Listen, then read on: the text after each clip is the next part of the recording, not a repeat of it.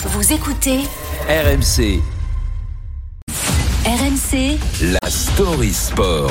L'histoire sport du jour avec Arthur Jean. Bonjour Arthur. Bonjour. C'est une page qui va se tourner dans l'histoire du sport français. Le handballeur Nicolas Karabatic a annoncé dans une lettre publiée sur le site du PSG hier qu'il prendrait sa retraite au terme de la saison, Arthur. Il va laisser derrière lui une immense carrière.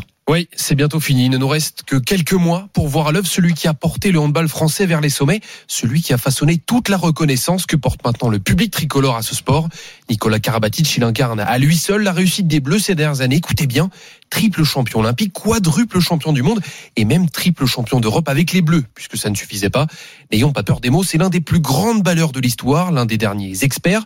Cette génération de l'équipe de France qui a tout raflé. Et pour lui rendre hommage, qui de mieux qu'une légende des Bleus, mais chez les filles, Alison Pinault.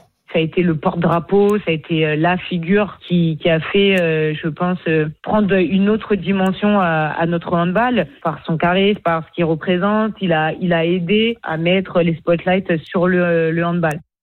Peut-être qu'il était temps, à 39 ans, qu'il arrête Nicolas Karabatic. Pourquoi?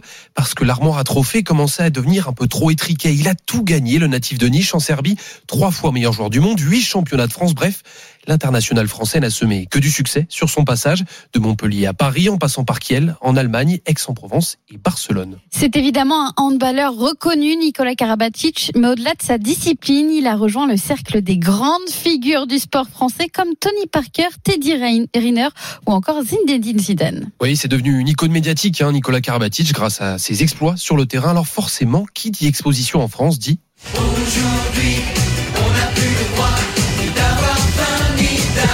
Ah, carrément. Eh oui, l'international français, vous l'avez deviné, apparaît dans plusieurs campagnes en faveur des restos du cœur. Il se mobilise.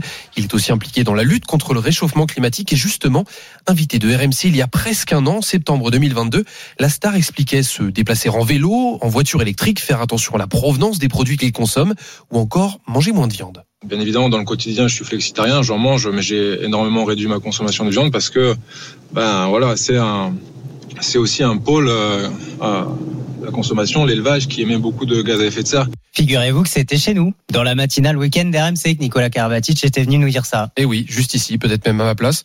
Des engagements quelque peu ternis hein, par une affaire médiatique qui a secoué le monde du handball. En 2017, le joueur et son frère Lucas sont condamnés à deux mois de prison avec sursis et 10 000 euros d'amende. La faute à une implication dans une affaire de vaste paris sportif truqué. Plus de 100 000 euros pariés sur un match perdu par le club de Montpellier face à Cesson. Depuis, évidemment, il assure avoir tourné la page comme celle de sa carrière finalement.